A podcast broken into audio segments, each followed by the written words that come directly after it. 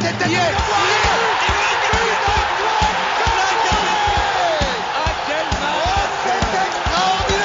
Pauletta dans la surface d'affaire.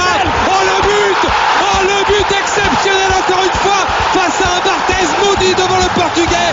Pedro Miguel Pauletta Ce coup franc Zlatan Ibrahimovic 25e minute Le doublé en deux minutes Ça allait trop vite pour le mur Ça allait trop vite pour Steve Monanda Paris devait montrer un autre visage au stade Pierre-Mauroy à Lille pour la, la 16e journée de, de Ligue 1. Euh, le premier recevait son dauphin, donc euh, le match a opposé Lille et le Paris Saint-Germain, qui s'est soldé sur un score nul et vierge de, de 0-0. Un score qui reflète pas vraiment l'intensité euh, du match, notamment des Parisiens qui ont montré des choses plutôt intéressantes. Et, et on va revenir sur ce match avec euh, un membre de l'équipe euh, de Passion Saint-Germain, qui est Nams. Salut Nams. Salut à tous. Alors c'est ta première hein, pour, pour ce, cette deuxième édition de, de Passion Saint-Germain? Exact. Et, euh, et, on, va, on va également euh, introduire le, le, nouvel invité euh, qui est également chroniqueur pour le Club des 5 et Paris United, à savoir Yacine. Comment ça va Yacine? Bonsoir à tous, ça va, merci. Alors, on va parler un peu de, de, toi avant de commencer cet épisode. Donc, tu es éducateur diplômé, tu es passé par plusieurs clubs comme Lusitanos et Viantonon Gaillard, le, le C-Charge Football que je, que je connais bien. Donc, parle-nous un petit peu de tes activités autour du football. Ouais, donc bon, moi je suis un peu donc dans les médias avec euh, Club des 5 par United. Euh, et puis euh, à côté de ça, donc j'étais éducateur sportif, surtout sur les jeunes. voilà, j'ai passé 4 ans à Vieux-Tonon Gaillard entre 2009 et 2013 quand le club était en Ligue 1. Je m'occupais des jeunes. À Chartres aussi, j'étais responsable de la préfo, j'avais les U15 R1, à Lusitanos aussi, U11, U13. Voilà, c'est ce que j'aime dans le foot parce qu'il y a encore ce côté un peu alors naïf de moins en moins parce que parce qu'ils sont tous attirés par euh, par le football et l'argent que ça peut rapporter, mais on est ouais. encore euh, dans dans dans un football euh, qui reste un peu euh, encore de plaisir. Donc donc voilà, c'est ce que j'aime et c'est ça fait partie de mon parcours. Ça fait un an que j'entraîne plus parce que Ouais, parce qu'il y a beaucoup de choses qui me dérangent aujourd'hui dans, dans la mentalité des clubs, dans la mentalité des parents, etc. C'est compliqué. Ouais, bah ouais, je comprends. Et puis, on va, on va essayer de s'extirper de ce côté foot business. On va se concentrer sur le jeu et de ce qui s'est passé dimanche soir. Donc, euh, revenir sur la prestation de, nos Parisiens. Donc, euh, on, rappelle qu'il y a eu plusieurs absents et de marques. Hein. Neymar qui était absent, qui est, qui est encore blessé, euh, notamment Mbappé qui a joué les 15 dernières minutes, mais, mais qui était sur le banc. Euh, on va commencer par toi, Nams. Qu'est-ce que tu as pensé de, de ce match? Qu'est-ce que tu, qu'est-ce qui a ressorti de ce match pour toi dimanche soir? Je pense que c'est plutôt euh, l'aspect tactique. L'aspect tactique que je retiens de ce match. Euh, l'aspect tactique car euh, Paris a montré, a démontré une certaine maîtrise, rarement vue depuis le début de saison. Et justement, je pensais, moi je pensais personnellement que, que Paris allait plus ou moins prendre l'eau à l'extérieur, à Lille. Et ils ont démontré quand même tout le contraire, ils ont démontré une certaine force de caractère qu'on avait rarement vue. Et, euh, et, toi, qu'est-ce que. Parce qu'au final, on a retrouvé un milieu, on est tous d'accord pour dire que, que, le milieu de terrain a été vraiment le, le facteur X euh, côté parisien. On avait un Verratti vraiment étincelant. Euh, on a vu voilà, ce, son jeu vraiment rejaillir sur, sur le, milieu de terrain parisien. Et il a mis en fait Rafinha dans les meilleures conditions pour, pour qu'il puisse laisser libre cours à son jeu. Et puis on a surtout vu un Gana Gay qui est qui est assez régulier dans le sens positif du terme depuis quelques semaines. Toi, euh, toi Yacine, qu'est-ce que tu retiens de, ce match et est-ce que tu es plutôt d'accord sur, sur ce milieu de terrain qui a montré de très belles choses dimanche? Euh, alors en fait, il y, a plusieurs choses. La première, c'est où est-ce qu'on place le curseur de l'exigence avec le PSG. Euh, si c'est pour dire que Paris a été meilleur que, euh, que sur, les, euh, sur les derniers matchs, oui, pas de problème. Euh, mais est-ce que euh, c'est suffisant? Non. Est-ce que Paris s'est créé vraiment des grosses occasions? Non. Est-ce que Paris a eu euh, plutôt une possession, mais qui a été entre guillemets hein, stérile? Oui. donc voilà. Donc Paris a fait un bon match. je trouve moi dans le côté collectif, ça a été beaucoup plus intéressant parce qu'on a eu l'impression qu'il n'y avait pas de joueurs qui, qui, qui se cachaient ou qui rechignaient à la tâche. Euh, tout le monde avait bien compris qu'il y avait euh, un comportement à avoir pour, gêner la première relance et, les, transitions de, Lille. malgré tout, moi, je ne peux pas me contenter de, ça parce que, Paris a eu le ballon, mais Paris ne se crée pas de vraies occasions. Paris n'arrive pas à faire de grosses différences dans les 30 derniers mètres. Et ça laisse un goût d'inachevé. Je veux dire, le 0-0, oui, peut-être, oui, effectivement, Paris méritait peut-être un peu mieux, mais je veux dire, c'est pas un scandale de se dire qu'il y a eu 0-0. Par exemple, la défaite contre l'OM, euh, Paris méritait largement mieux. Euh, ah, Paris a eu des occasions. Le meilleur joueur, c'est Mandanda. Ouais, mais, mais là, oui. Ouais, excuse-moi, je disais, mais pourtant, contre l'OM, euh, tu parles d'occasion franche, il y en a eu une en début de match, il y en a eu une ou deux par la suite, mais quand tu regardes la domination du PSG contre l'OM, il y a eu que trois occasions franches quand on compte bien. Là, c'est vrai contre Lille, il n'y a pas eu vraiment de, de réelle occasion, mais en soi, tu vas chez le leader qui est en forme. À côté de ça, il te manque quand même tes deux enfin ton artillerie offensif euh, Mbappé Neymar, parce que Mbappé rentre, mais, mais il apporte pas ce qu'il pourrait apporter, même s'il est assez euh, décevant depuis, depuis quelques temps. Mais, mais au final, voilà, cette domination qu'il y a eu à Marseille, elle n'a pas abouti à énormément d'occasions et à Lille, c'était un peu la même chose. Donc, euh, après, moi, je pense qu'il y a de toute façon un problème de. Moi, pour moi, je pense qu'on y reviendra, mais il y a un problème de système. Moi, je veux bien qu'on m'explique que le système, il est bon, mais en fait, que tu récupères le ballon et que tu sois pas en danger quand tu défends, quand tu as, pratiquement 8 joueurs à vocation défensive, mais encore heureux. C'est encore heureux que Paris n'est pas en danger. Euh, tu joues avec deux attaquants qui doivent se débrouiller, dont un qui est même pas un vrai deuxième attaquant. À la, à la base, c'est un joueur de couloir et qui se retrouve à devoir être un deuxième attaquant. Donc, euh, moi, je veux bien qu'on m'explique que Paris a eu le ballon et que Paris n'a pas été en danger, mais encore heureux. Ouais, et puis on a après euh, aussi, je voulais revenir sur un petit aspect parce que c'est vrai que moi le premier, hein, on a vraiment tendance à, critiquer Tourelle depuis, très longtemps. Hein. Je l'ai fortement critiqué depuis, depuis plusieurs mois, voire plusieurs années. Mais hier, j'ai trouvé que son schéma tactique était plutôt cohérent, même si le, le 3-5-2 ou le 5-3-2, je ne sais pas comment on peut l'appeler, euh, possède encore beaucoup de lacunes. Hier, on a vu vraiment une bataille tactique remportée par, euh, bah, l'Allemand au, détriment du 4-4-2 qu'a proposé Galtier. Est-ce que tu partages cet avis, toi, Nams, ou pas?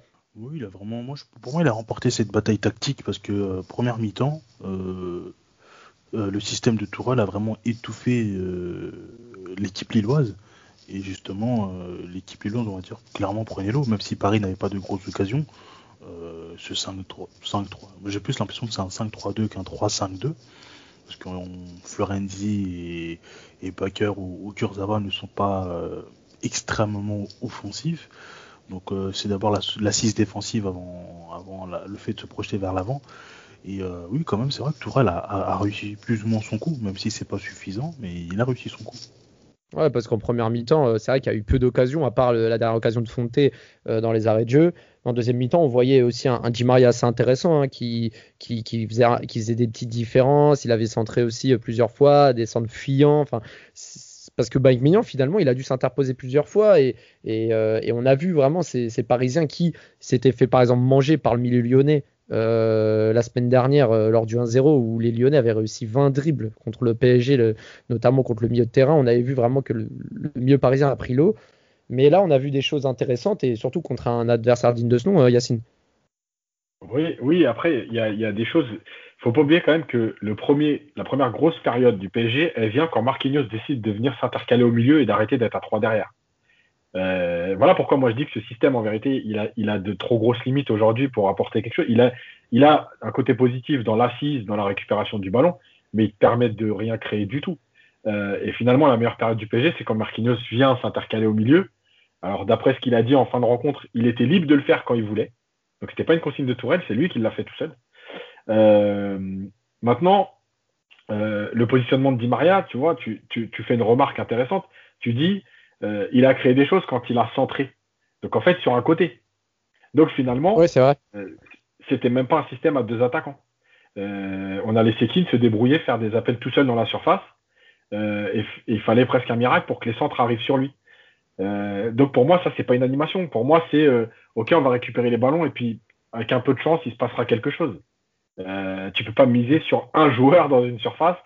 le point positif vraiment, c'est l'occupation du terrain dans la partie haute. Et je pense que la présence de Marquinhos, elle n'y est pas étrangère. Euh, parce que quand Marquinhos est là, Paris défend plus haut, Paris défend en avançant. Euh, et donc, automatiquement, le bloc, est, plus compact et beaucoup plus haut.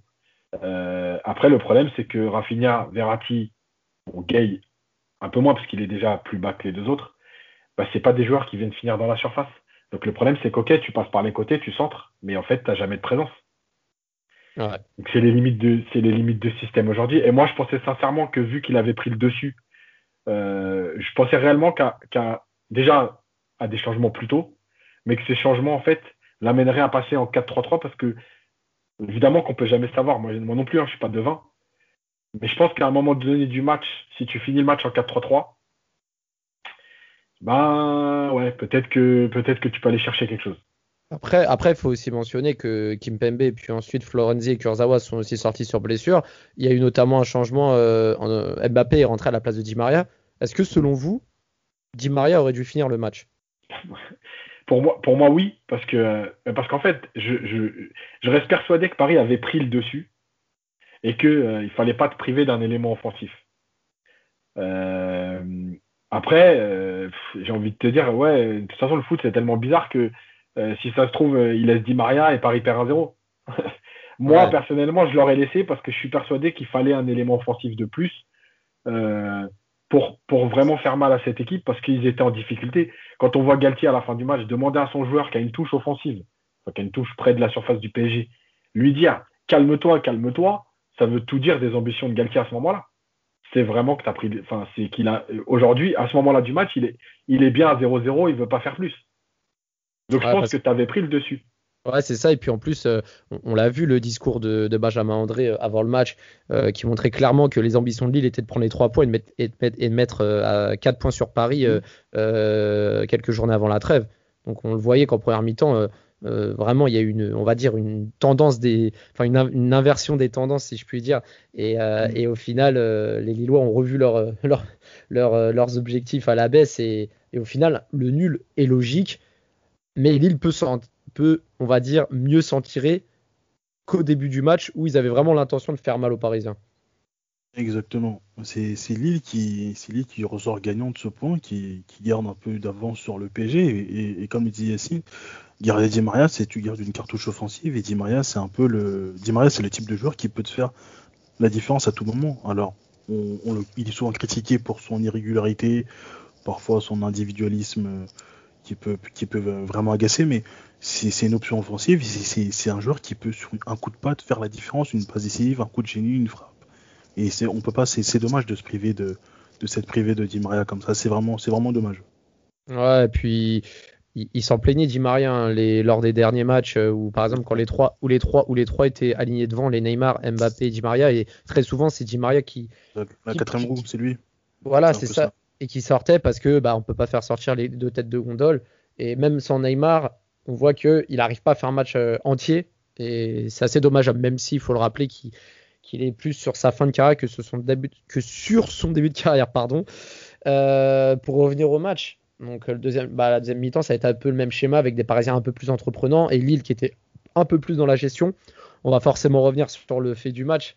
Ce, ce 1 contre 4 incroyable euh, des Lillois qui, bah, arrivait dans les 30-35 mètres euh, en contre-attaque et Kim Pembe qui, qui s'est retourné, qui nous a sorti un tacle venu de la planète Jupiter pour stopper Burak Ilmaz parfaitement. clairement, est-ce que ce tacle est révélateur de sa forme depuis le début de la saison, Yacine? Alors, c'est bizarre son match parce que les 10-15 premières minutes, je le trouve pas bon. Pas rentré dans le match, il fait 2-3 erreurs de, contrôle, de placement. Euh, et puis finalement, il revient bien et il fait, euh, bah, jusqu'à la 80e minute euh, pratiquement sans faute. Mais en fait, je pense qu'il est surtout significatif de son état d'esprit. ça veut dire que oui, au moment où il se tient la cuisse et il se blesse, peut-être que l'année post-Coupe du Monde où il est vraiment pas bien, bah, peut-être qu'il s'arrête de courir parce qu'il est blessé et que bah, Borak il va au but tout seul et puis c'est fini. mais là, il veut pas il veut pas, il veut pas laisser tomber son équipe, il veut pas que, que Lille euh, marque, il, est presque sacrifié parce que c'est un sacrifice malgré tout. Parce que même si on n'a pas joué euh, au niveau professionnel, on a toujours joué au foot. Et courir avec un claquage, euh, c'est très, compliqué et ça fait très mal. Et en plus, on le voit dans sa, en plus, on le voit dans sa gestuelle, hein, parce qu'il se ah retourne et on voit que le gars, il est, il est sur un fil. Hein. Il, il, ah a, il, a, il, fait des longs pas pour économiser ses, appuis. et son tac, tu sens que c'est, c'est le, martyr, quoi. C'est, c'est, il, meurt à la guerre. Il peut donner, quoi. Hmm. Ouais, c'est est au bout de ce qu'il peut donner à ce moment-là. Et, euh, et en fait, c'est c'est bien aussi parce que, parce que parfois, dans une équipe, euh, faut pas, faut pas se mentir, Paris est moins bien depuis, depuis le début de saison. Hein. Quand tu as perdu 4 euh, matchs, quand tu as perdu 2 euh, matchs de Ligue des Champions, quand tu n'es pas premier à la trêve, etc. Et quand tu perds contre les, et quand tu perds contre, euh, contre les gros, hein, quand tu perds contre Monaco, ah. Lyon et Marseille. Donc, Paris est clairement moins bien. et parfois, un geste comme ça, ça permet aussi de, de, de, de, faire prendre conscience aux autres que, que oui, ça va passer par le sacrifice euh, parce que c'est une saison euh, spéciale, parce que ta préparation n'a pas été bonne, parce que plein de choses. Et donc, oui, ça va passer par le sacrifice, et ce sacrifice-là, il est important. Euh, et c'est aussi le moment de montrer à ceux qui, qui, qui, font moins de sacrifices que qu'il va falloir bouger. Eh ouais, à un moment donné, ça passera par là cette année. Bah ouais, parce que là, les sacrifices, les Parisiens vont, vont en avoir besoin parce que tu perds encore trois joueurs lors du match de dimanche soir, tu rallonges la, liste de l'infirmerie. Et, Tourelle, qui était vraiment agacé lors de sa déclaration après match, je cite ce qu'a dit Tourelle Vous connaissez mon avis, on va tuer les joueurs. On nous laisse toujours jouer à 21h, on manque de rythme pour manger, dormir, récupérer. Bien sûr, on va continuer comme ça. Il nous manque Neymar, Mbappé, Bernat, Icardi. Vous voulez jouer ces, joueurs quand le, quand le premier joue contre le deuxième, mais nous jouons toujours à 21h. Nous sommes obligés, je ne suis pas surpris. Maintenant, nous avons d'autres joueurs blessés là, clairement, le, message, il est clair. Qu'est-ce que, qu'est-ce que tu lis derrière ces lignes, euh, Nams? Euh, Après, des fois, c'est il doit s'adapter. Pour moi, Tourelle doit s'adapter. Je peux comprendre ses plaintes en tant que coach, voilà, que voilà, il faut qu'on, protège. Il veut qu'on protège ses joueurs. Je peux le comprendre, mais après, c'est aussi à lui de s'adapter, c'est aussi à lui de comprendre. Alors, est-ce qu'il doit alléger ses entraînements? Est-ce qu'il allège ses entraînements? Est-ce que ses entraînements sont très poussés? Par rapport à ce qu'on avait au début de saison Il n'y a pas eu de préparation. Euh, préparation, disons, très très courte. Euh, saison assez compliquée, saison différente par rapport aux autres. C'est aussi à lui de comprendre, c'est aussi à lui de s'adapter, euh, de jauger aussi la forme de ses joueurs. C'est vrai que dès le début de saison, il a eu des joueurs manquants, mais c'est aussi à lui de comprendre qu'il doit s'adapter et que si, par exemple, les autres clubs européens ont aussi ce type de problème avec les joueurs, eux aussi doivent aussi s'adaptent, donc lui aussi doit s'adapter. Je pense qu'après Tourelle peut-être il peut-être il exprime une certaine, on sent une certaine frilosité. Il est un peu fragile en ce moment et je pense que c'est ce qui trans, peut-être qui transmet un peu à ses joueurs. Est-ce que pour vous, euh, malgré ce score qui reste néanmoins assez positif pour les Parisiens, ils ont évité euh, d'être plus ou moins mis à 4 points de, Lille et de Lyon, enfin, lors de Lille et, 2 et deux points de Lyon. Est-ce est que, est que Tourelle doit, doit sauter tout simplement lors du mercato d'hiver? Mais euh, juste avant, si je peux revenir sur les blessures, parce que moi, il y a quelque chose qui me dérange là-dedans, c'est que, euh, en fait, Paris, est-ce que Paris a un effectif assez important pour faire tourner? Malgré tout, oui. Même avec les blessures, le banc de touche, euh, effectivement, il y, a, eu des jeunes. Mais ces jeunes-là, quand ils sont rentrés, moi, je suis désolé, ils ont montré des choses très intéressantes, que ce soit Fatiga, Tembele, euh, Kais Ruiz. Voilà, tu n'es pas, pas, là à te dire, oh, faut surtout pas qu'ils rentrent faut surtout pas qu'il y ait de blessés pour pas qu'ils rentrent parce que c'est plus, c'est pas possible. Moi, à chaque fois qu'ils sont rentrés, alors évidemment à des degrés différents, Pembele était très bon, Fadiga était très intéressant, mais il n'a pas beaucoup joué. Vraiment, mm. c'est-à-dire que lui, il joue 10 minutes, etc. Il montre des choses. Donc moi, déjà, premièrement, est-ce que on peut faire tourner? Moi, je suis désolé, je réponds oui. La deuxième chose, c'est que euh, Paris, enfin Paris, tous les clubs sauf en Angleterre ont droit à cinq changements. Est-ce que Tourelle utilise ces cinq changements à chaque fois? Non. Donc pourquoi, comment tu peux te plaindre après du calendrier? Euh, Et malgré tout, même Guardiola se plaint du calendrier. Et lui, carrément, des fois, il y a des matchs où il fait un changement. Donc tu peux pas te plaindre du calendrier en disant on tire sur les joueurs. Tu as un banc de touche, tu as 25, 26, 27 joueurs et tu utilises un remplacement. Et après, tu dis ouais, les joueurs sont fatigués. Mais c'est pas comme ça que ça se passe. Et la dernière chose, c'est que euh, Mbappé, il joue 15-20 minutes contre Lyon parce qu'il est soi-disant fatigué, il n'a pas plus dans les jambes. Tu joues Lorient le mercredi, tu mènes 2-0 et Mbappé joue 90 minutes. Et après, tu dis, ouais, mais je peux pas l'utiliser à Lille parce que finalement, il a ressenti de la fatigue. Mais tu pouvais pas le sortir à la 60e contre Lorient quand le match il est plié? Donc, ok le calendrier, ok la fatigue, ok la fatigue mentale, ok le final 8. Mais à un moment donné, tu es aussi le coach du PSG.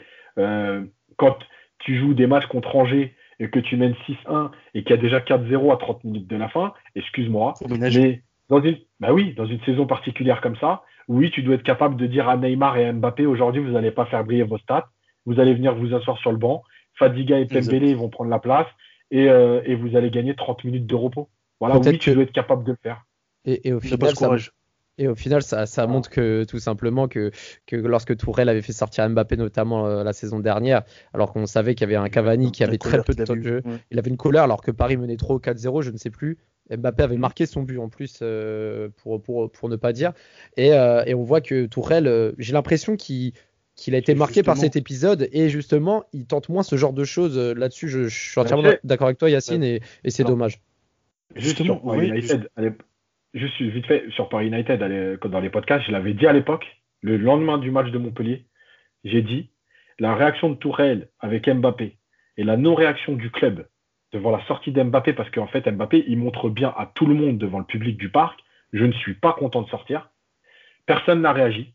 Le match suivant, Mbappé, il était titulaire et j'avais dit dans le podcast de Paris United, euh, il ne sortira plus jamais, sauf si lui le demande parce qu'il a une gêne ou quelque chose. Voilà. Il fallait que le club réagisse. Mbappé, pas Mbappé, il fallait dire non. Ok, t'es énervé. Et eh ben, tu sais quoi, va t'asseoir, tu fais la tête. Dans le vestiaire, tu vas parler avec le coach.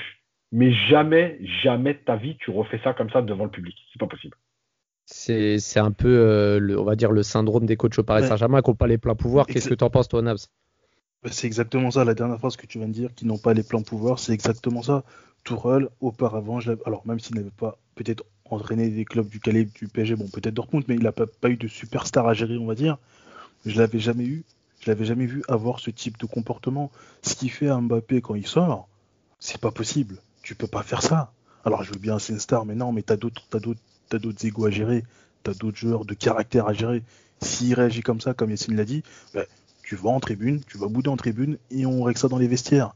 Mais quand il fait ça, quand il va le, le câliner, alors qu'il a déjà marqué son but, alors que tu sais que sur le banc, tu as un joueur, un coéquipier qui n'a pas beaucoup de temps de jeu. Cavani ne disait rien, n'avait pas de temps de jeu, ne disait rien. Toi, tu réagis comme ça, le club ne réagit pas. Le signal est clair, ça veut dire qu'en gros, on prend la défense de Mbappé. Si mhm. Tourelle n'est pas content, il va, Tourelle s'écrase. Et en gros, c'est un peu Mbappé qui décide, quoi. Donc si Mbappé décide, je vais pas vous dire ce que Neymar peut faire, quoi. Donc c'est assez scandaleux. en fait, ça symbolise un peu la, l'expérience Tourelle au Paris Saint-Germain, on sent que en fait, euh, il, doit partir, euh, Yacine. Ouais. Malheureusement, oui. Euh, je dis malheureusement parce que j'ai été coach, donc je me mets toujours à leur place et c'est compliqué. C'est compliqué de gérer 25 égaux. C'est compliqué d'avoir un club au-dessus de toi qui te soutient, mais pas vraiment. c'est compliqué euh, d'avoir tout le temps des résultats, des résultats, des résultats, de trouver des leviers pour motiver les joueurs, de voilà, il n'y a pas de problème. Euh, mais malheureusement, euh, un club, c'est aussi ça. Et, et, quand tu sens que le discours passe moins, que les choix sont compliqués. Moi, ce qui me dérange, en fait, chez Tourelle, c'est deux choses. La première, c'est l'avant Manchester 2019 et l'après Manchester 2019, où il y a clairement un changement de comportement, même dans sa réflexion du jeu. C'est-à-dire qu'avant Manchester 2019, il change de système en cours de match, il n'a pas peur de faire des repositionnements, il n'a pas peur de, faire deux, trois, quatre changements de système dans le match, euh, parce qu'il est toujours en recherche. Puis après Manchester 2019 et cette grosse claque, où tu as l'impression qu'il veut des certitudes et ne plus en bouger pour dire bon, on tente plus rien et on va là-dessus et on bouge plus. Et la deuxième chose qui me dérange, c'est euh, sa lecture des matchs. Et en fait, finalement, on peut presque prévoir tout le temps ses remplacements. On peut, on peut presque prévoir tout le temps euh, quel joueur va avant les autres. Et moi, ça me pose problème. Voilà, voilà. Parce que ça veut dire qu'il n'y a pas de lecture de match. Ta lecture de match, voilà, c'est ta lecture de match, c'est j'avais prévu de faire rentrer Draxler, mais le match m'oblige à faire rentrer Rafinha, je fais rentrer Rafinha. Lui, en, fait, il en fait, il s'adapte pas au contexte du match. En fait, il, a, il, a, prévu d'avance ses changements et quel que soit le scénario du match, il ne changera pas sa, sa, stratégie de changement. Voilà, en sachant qu'il y a des joueurs qui sont intouchables. Voilà, Mbappé ou Neymar, euh, moi, je le redis, mais je sais que c'est compliqué parce qu'on va me dire, ouais, Messi, Ronaldo, machin et tout, ok, pas de problème. Sauf que Neymar, il a un, comportement différent de ces joueurs-là. À savoir que dès que tu le provoques, euh, il, perd pied, enfin il perd pied. Il est dans un autre match, il est dans un, dans un rapport de force avec le joueur adverse, il est plus dans un match collectif. Oui, il sort de son match. Est-ce que, voilà, est-ce qu'à un moment donné, ok, il te le fait une fois, deux fois, est-ce que la troisième fois, tu as le droit de dire, bah, écoute, écoute, maintenant tu viens, il va gueuler, il va faire la tête, pas de problème. Il y a un directeur technique, c'est les yeux dans les yeux, au vestiaire, au camp des loges, le lendemain, écoute, il n'y a pas de problème, t'es Neymar, moi j'ai besoin de toi, j'ai besoin que tu joues tout le temps. Mais par contre, tu peux pas me plomber en décidant d'être euh, en un contre un avec ton mec parce qu'il t'a insulté pendant tout le match. C'est pas possible. Donc tu sors, c'est comme ça. À un moment donné, il faut euh, quelque chose de fort. Si tu le laisses faire, il continuera. Ben voilà, il faut pas te plaindre. Tu sais, c'est comme un enfant gâté. Un enfant gâté, si tu lui dis tout le temps oui, le jour où tu lui dis non, et il te fait une crise de nerfs. Ben, c'est de la faute de qui? C'est de ta faute à toi. Ben là, c'est pareil, c'est de la faute du coach. Si le mec, tu lui dis rien et que tu le laisses donner le ballon à Neymar, quoi qu'il arrive, ah, tant pis pour toi. Ça veut dire que bah, quand le mec sort de son match et, qui et que c'est à cause de ça, et eh ben, tant pis pour toi. C'est que finalement, on mérite que ça. Tout à fait. Et pour le cas juste pour, juste pour revenir sur le cas il y a aussi cette impression, euh, ne ferait-il pas justement un peu exprès de, de, de, faire tout cela comme s'il était lassé lui aussi de cette situation? Et que en gros voilà qu'il aimerait dire en fait que le club lui dise en gros euh, prends tes affaires et voilà, on se mmh. sépare de toi, quoi. Bah, qu'il fasse, fasse ça pour toucher la prime de licenciement, quoi. Exactement. mais moi, moi, c'est, moi, c'est une théorie que j'avais développée dès le mois de septembre. Euh, et en fait, pourquoi? Parce que, en fait, pour moi, c'était de dire, euh, j'ai atteint la finale de la Ligue des Champions. Voilà, j'ai fait l'objectif. Au fait nationaux, je ne pourrais pas faire plus, en fait. À part la gagner, évidemment. Mmh. Mais pour aller en finale de Ligue des Champions, c'est très compliqué. Euh, il y a plein de clubs qui échouent tous les ans. Et donc, c'était de dire, finalement, si je provoque un peu et je me fais virer, je pourrais dire euh, on m'a pas laissé aller au bout du truc. Exact. Mais justement, est-ce qu'il aurait pas dû de coach euh, qui a réussi à Dortmund, qui a fait des belles choses au PSG, mais qu'on n'a pas laissé aller au bout. Alors que si là, par exemple, il se fait sortir par Barcelone en huitième, euh, même si le contexte est ce qu'il est, les autres clubs, ils vont se dire, ah, quand même, il est au PSG et il se fait sortir en huitième deux fois sur trois ans. Donc il crie un peu son image de coach malgré tout. Mais est-ce qu'il n'aurait pas dû tout simplement quitter le PSG après la finale perdue contre le Bayern? Il aurait, il aurait quitté le club euh, en tant que vice-champion d'Europe. Il aurait, il, aurait, il aurait fait franchir un palier au club et il serait parti la tête haute et on aurait retenu que du bien de lui au final. mais il y a 8 millions d'euros en jeu. C'est ça, c'est toujours l'aspect financier. Et en ces temps de crise, c'est assez compliqué, mais, ah, mais comme, tu l'as dit tout à l'heure, comme tu l'as dit tout à l'heure, Raphaël, j'ai l'impression que justement tous ces coachs qui viennent au PSG, il se passe un truc. Ils perdent toute leur capacité, leur, leur poigne un peu, si je peux dire ça comme ça. C'est cet aspect qui a, ils perdent tout en fait. J'ai l'impression que est-ce qu'il se passe quelque chose au-dessus au niveau des dirigeants euh, C'est parce que ça c'est assez incompréhensible tout ce qui se passe. Non mais il y, a la, il y, a la force, il y a la, le, enfin justement le manque de force des dirigeants par rapport au capital joueur, ça il n'y a pas de problème. Euh, mais il y a aussi, il faut jamais oublier que c'est dans beaucoup de clubs comme ça. Euh, il y a des clubs qui sont des clubs euh, politiques. Ce que j'appelle politique, alors nous, on n'est pas l'Espagne, donc il n'y a pas d'élection, etc.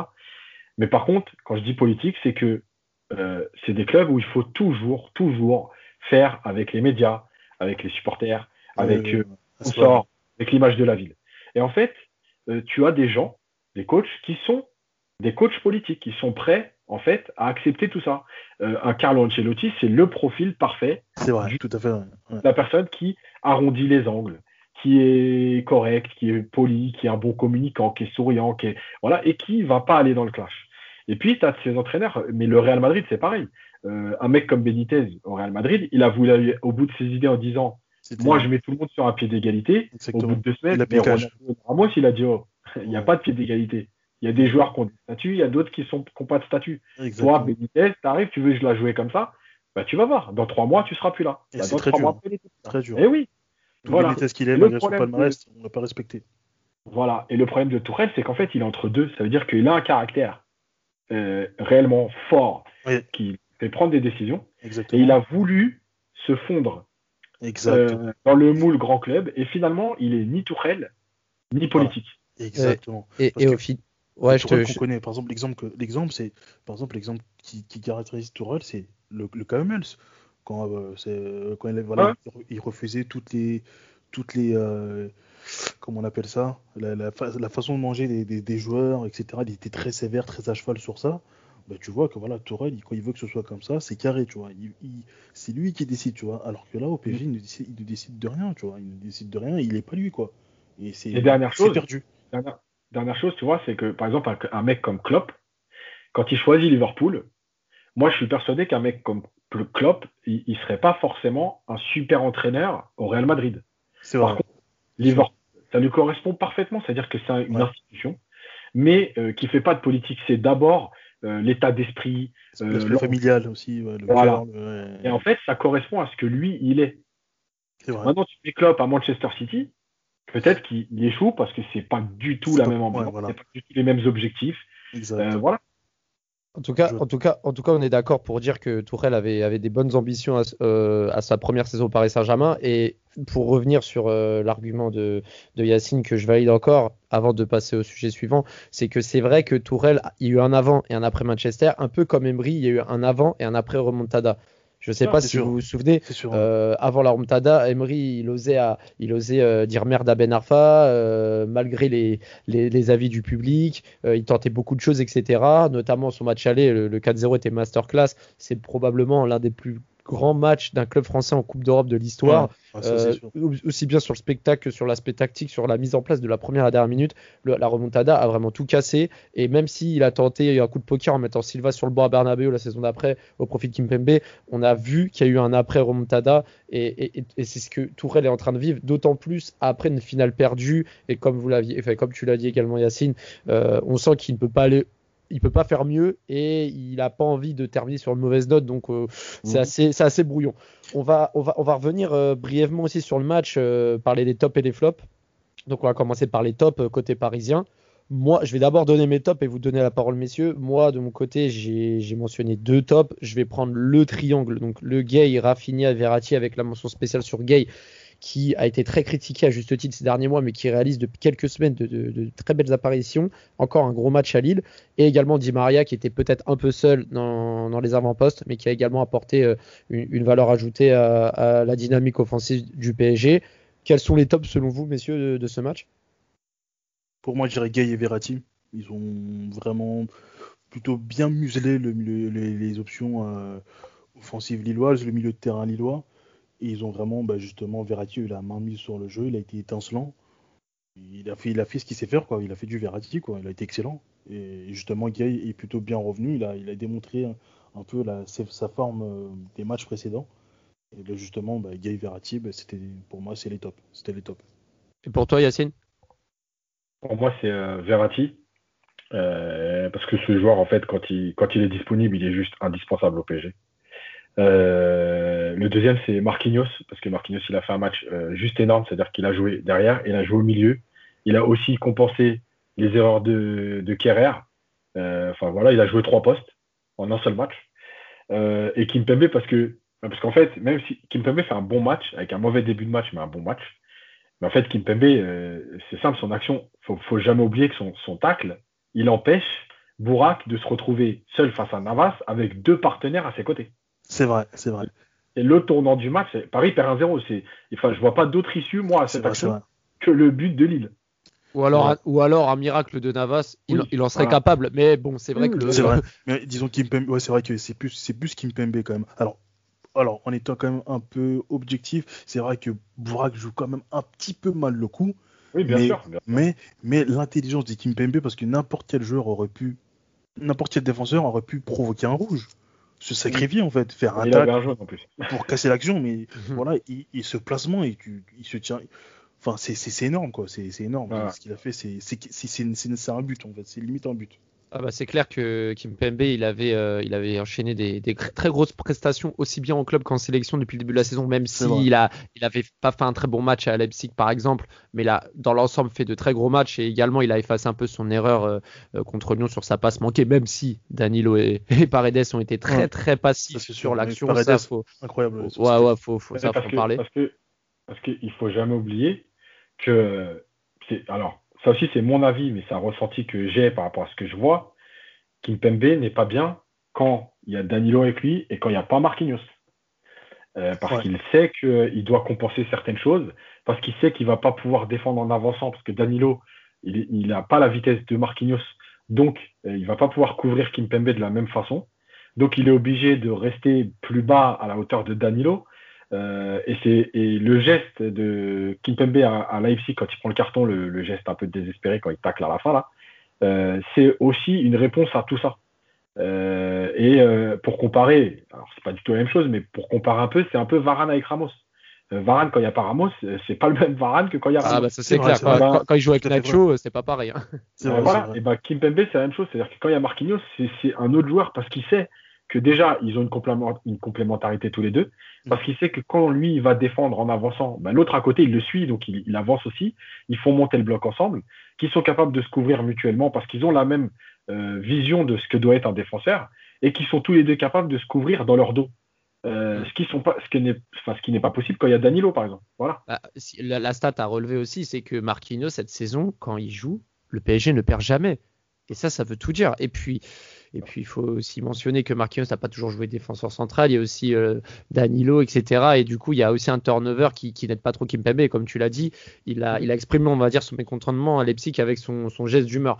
On va passer au, au flop, messieurs. Moi, j'en ai deux. Du, du moins, j'en ai un qui est certifié, mais l'autre, euh, j'ai des nuances. Donc le premier, c'est Kerrer. Donc tu l'as sous-entendu, Yacine, on est d'accord, avec ses nombreuses relances. Ouais, toujours le même. hein, euh, tout- des, des relances risquées bêtement, des- beaucoup de ballons perdus, donc euh, qui ont causé euh, beaucoup il de fragilité. Il m'a pas l'air en confiance, ce, ce joueur qui est rare. C'est mentalement, j'ai l'impression qu'il pêche. En soi, il est pas mauvais, mais mentalement, il m'a l'air très frileux.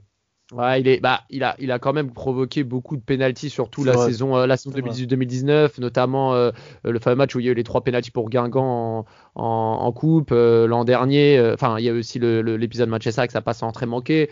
L'an Oui, dernier, ouais. il a fait, il a fait des, des- quelques bonnes choses, mais c'est vrai qu'il est un peu timide et, et on sent euh, qu'il joue avec le frein à main tout simplement. Et, et pour mentionner mon deuxième flop, c'est Moiskin pour moi qui qui, qui a été un peu trop timide, mais Yacine l'a aussi mentionné, Moeskin, il n'avait pas trop de solutions, il était un peu esselé. Donc euh, voilà, est-ce que vous partagez mon avis ou vous avez d'autres flops à mentionner? Alors, moi, je partage ton avis. Et justement, Keane, euh, voilà, justement, c'est comme le disait Yacine, c'est ce, ce, ce 3-5-2 ou 5-3-2 pose problème. Parce que c'est-à-dire que quand tu te bases sur ce- cette tactique-là, tu dois euh, jouer sur les côtés et tu dois servir tes attaquants. Donc, Keane doit être servi en masse, normalement, avec ce type de tactique. Tu dois jouer sur tes. les deux joueurs, par exemple, Florenzi et, et Kurzawa, le jeu doit dépendre d'eux. En fait, tout doit passer par eux. Et le problème, c'est que ça passe pas souvent par eux. Et forcément, tu dois avoir un énorme coffre. Et c'est pas le Florenzi d'il y a 5 ans. Donc c'est un peu compliqué. Donc Keane ne va pas avoir énormément de ballons. Keane, c'est pas le joueur qui va prendre le ballon et qui va dribbler 4-5 joueurs. Donc c'est sûr que c'est compliqué. Mais la tactique n'aide pas. C'est ça. Et pour toi, Yacine, quels sont tes, tes flops pour ce, pour ce match? Bon, moi, il y a Kerrer, évidemment, mais euh, il y, a, il y a. Alors, Di Maria, et, euh, et je vais expliquer pourquoi. Parce qu'en fait, moi, j'attends autre chose de Di Maria. euh, dans le sens où euh, c'est un joueur qui a, qui a quand même joué au milieu au Real, euh, qui sait très bien se positionner euh, dans les intervalles, entre les lignes, euh, créer des choses. Et, je trouve que euh, depuis euh, plusieurs semaines, euh, alors il y a sûrement la relation avec Tourelle qui s'est dégradée euh, depuis qu'il a été un peu écarté, mis sur le banc, etc. Euh, mais moi, je ne conçois pas quand on est joueur professionnel qu'on se comporte comme ça. Ça veut dire que, ok, tu es énervé après ton coach, ok, mais à la limite, encore plus, montre-lui qu'il s'est trompé, montre-lui que jamais il aurait dû te mettre sur le banc, montre-lui que, que tu as les capacités ou les compétences pour jouer dans cette équipe. Et c'est pas ce que je vois aujourd'hui. Euh, parce que Di Maria, malgré tout, en fait, son match, il est très compliqué à analyser. Parce qu'il crée des choses, parce que malgré tout, il a de la qualité. Mais en même temps, quand on regarde bien, il y a énormément de déchets dans son jeu hier.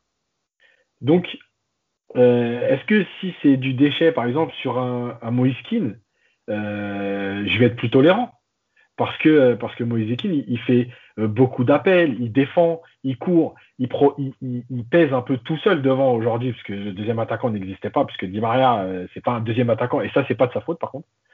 Euh, mais j'attends autre chose de Di Maria. Voilà, j'attends autre chose sur la qualité de passe, j'attends autre chose sur la, la finition.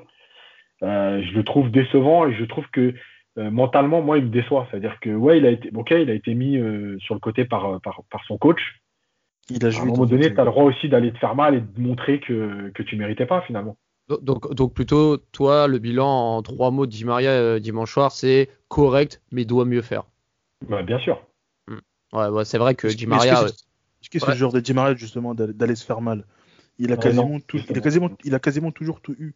Quand il arrivait au Mhm. Real, il était titulaire ailier droit. Mhm. Et c'est quand Bale, qu'il a- quand Bale arrive, il passe en relière, mais il n'a pas son mot à Ouais. dire. Parce que t'es au Ouais. Real. Il n'a pas son mot à dire. Et comme Ouais. il, sait qu'il est plus ou moins au PSG, bah, il a un certain statut en arrivant au PSG. Même s'il sort d'une saison ratée à United, mais il a un statut au PSG. Donc il sait qu'il est dit Maria. Il sait que voilà, j'ai été un, un élément majeur de cette Ligue des Champions 2014. Il le sait. J'étais en finale de la Coupe du Monde en étant indispensable aussi. Donc il le sait tout ça. Et je pense que c'est un joueur qui a tout eu. C'est un joueur qui a tout eu. Donc Mm. se faire mal, non, lui en fait, c'est si, si je suis pas titulaire là, bah, je serai titulaire ailleurs. C'est un peu, c'est un peu le problème des, des grands, des top grands joueurs qui ont connu la gloire dans des, des clubs plus huppés au niveau des trophées européens que le Paris Saint-Germain. Et quand ils viennent, malheureusement, voilà, ils, ils- viennent avec un certain statut et ça passe pas toujours. Mais bon, dans tous les cas, euh, dans tous les cas, on va, on va bientôt terminer. On va parler du, du match de mercredi contre Strasbourg euh, très brièvement. Donc là, le PSG à la, euh, avant la 17e journée est troisième à un seul petit point de Lyon et Lille. Donc euh, Paris va recevoir Strasbourg euh, qui est assez fébrile à domicile, mais plutôt en forme à l'extérieur avec deux succès euh, lors de ses deux derniers déplacements, notamment 2-0 à Angers et 4-0 à Nantes, on, on se- on s'en souvient. Mais bon, qu'est-ce que vous voyez? Quel est votre pronostic pour ce match? Est-ce que Paris doit l'emporter facilement, Yacine? On aimerait bien parce que parce que, pour terminer l'année et, et- bon, là-haut, en haut du tableau, euh, faudrait. Maintenant, maintenant, est-ce que cette année, réellement, Paris va être capable de, de faire mal à des blocs bas? Parce que Strasbourg, euh, on va pas se mentir, hein, il y a 9 chances sur 10 qui viennent avec une équipe euh, qui va, qui va être plutôt euh, bas, euh, prête à défendre, voilà, qui va être dans le duel. Est-ce que cette année, Paris a les armes pour, pour, pour faire mal à ces équipes? Moi, franchement, j'ai de plus en plus de doutes parce que je trouve que ça manque de créativité collective. Alors que oui, tu as les qualités parce que Mbappé ou Neymar ou Di Maria sur un coup de patte, sur un dribble, sur une accélération, mais collectivement, en fait, il n'y a plus cette emprise que tu avais avant. Mm. Euh, des blocs regroupés, bah ouais, ton schéma de jeu te permettait à un moment donné, tac, tac, tac, d'échanger, de finir. Et effectivement, ces équipes-là, une fois que tu as marqué, bah après, euh, oui, si tu marques en plus en première mi-temps, même pas très tôt dans le match, mais en première mi-temps, ah oui, ça souffle dans tous les sens parce que parce que c'est pas possible. Mais cette année, j'ai l'impression qu'il y a moins de créativité, il y a moins de mouvement, il y a moins de, de, de certitude qui te permettent de, de gêner, en fait, de, de, de, de, passer outre de ces blocs bas. Et quand on connaît Strasbourg, euh, je sais pas si c'est le meilleur match pour finir la saison, quoi. L'année, en Ouais, tout cas, l'année. la- ouais, la- la- l'année 2020. Euh, Si tu as un pronostic à donner comme ça, tu, tu dirais combien? Ouais, je dirais quand même 2-0 parce que je pense que oui, Paris est au-dessus. Hmm. Après, je sais pas si c'est un pronostic euh, de cœur ou un pronostic de. euh, Bon, quand même, Paris, qui- Paris qui, re- qui reçoit, Paris qui reçoit Stra- Paris qui reçoit Strasbourg quand même à domicile, dire 2-0, euh, je pense que même euh, si t'es pas fan du PSG, tu peux quand même sortir un pronostic comme celui-ci, je pense, Ouais. malgré tout. Et toi, Nams, qu'est-ce que tu vois pour ce match? Je vois une victoire du PSG, 2-0, mais assez compliqué. Assez compliqué. Euh, au niveau du jeu, je m'attends pas à grand-chose. Les choses ne vont pas changer en, en- en un match, mais je pense que ce sera une victoire 2-0. Poussif, une victoire, euh, les trois points pour partir euh, vers cette nouvelle année. Et euh, bah, on espère que le PSG fera beaucoup mieux, justement, face au bloc bas, à des équipes regroupées, dans- surtout d'un point de vue collectif. C'est le plus important. Collectivement, on espère que ce sera beaucoup mieux parce que les exploits individuels, ça va sur certains matchs, mais ce sera pas tout le temps possible. Ce sera pas tout le temps possible de compter sur Neymar, de compter sur, Mbappé ou, ou Maria. Il faut vraiment que, que, bah, que l'équipe joue, quoi. L'équipe joue euh, de manière, euh, de manière assez, euh, de manière assez rapide, de manière à bouger Mm. les équipes justement, à bouger ses blocs et on espère que Paris fera beaucoup mieux en, en Mm. 2021. Ouais, bah c'est ce qu'on espère aussi. Moi, je vais me mouiller aussi, je vais dire 3-0 parce que bah, je sais pas si Neymar va jouer, mais je pense que même sans forcément briller, Paris peut en claquer 3 à Strasbourg et, euh, et partira, j'espère, en vacances avec, euh, avec euh, peut-être mieux qu'une troisième place. Donc, euh, bah, les gars, je vous remercie Neymar, Neymar, jouera pas avant janvier. Il joue- Ouais, il jouera pas, c'est vrai. Là, c'est vrai que j'ai repensé, j'ai j'ai repensé à, à, à la, à la dernière info. C'est vrai qu'il qu'il jouera pas avant janvier, donc euh, bon, il y aura pas Neymar. Mais bon, je pense que Paris a quand même les armes pour euh, vaincre euh, le club alsacien. Donc les gars, bah, je vous remercie. Je, euh, je te Merci remercie euh, pour ta première. Euh, également à toi Yacine qui est, qui est l'invité de, de, passer au Saint-Germain. J'espère que tu as pris du plaisir malgré cette période un peu délicate du, du PSG. Bon, toujours quand on parle de foot et du PSG, on aime ça. Ok, bah on peut on peut te retrouver euh, notamment sur les podcasts du de Paris United, euh, également au, club des 5. Euh, on, se retrouvera probablement avec un dernier podcast pour terminer l'année sur le match contre Strasbourg et aussi pour parler du mercato et du Tourelle. Sur ce, je vous souhaite une bonne soirée messieurs et allez Paris.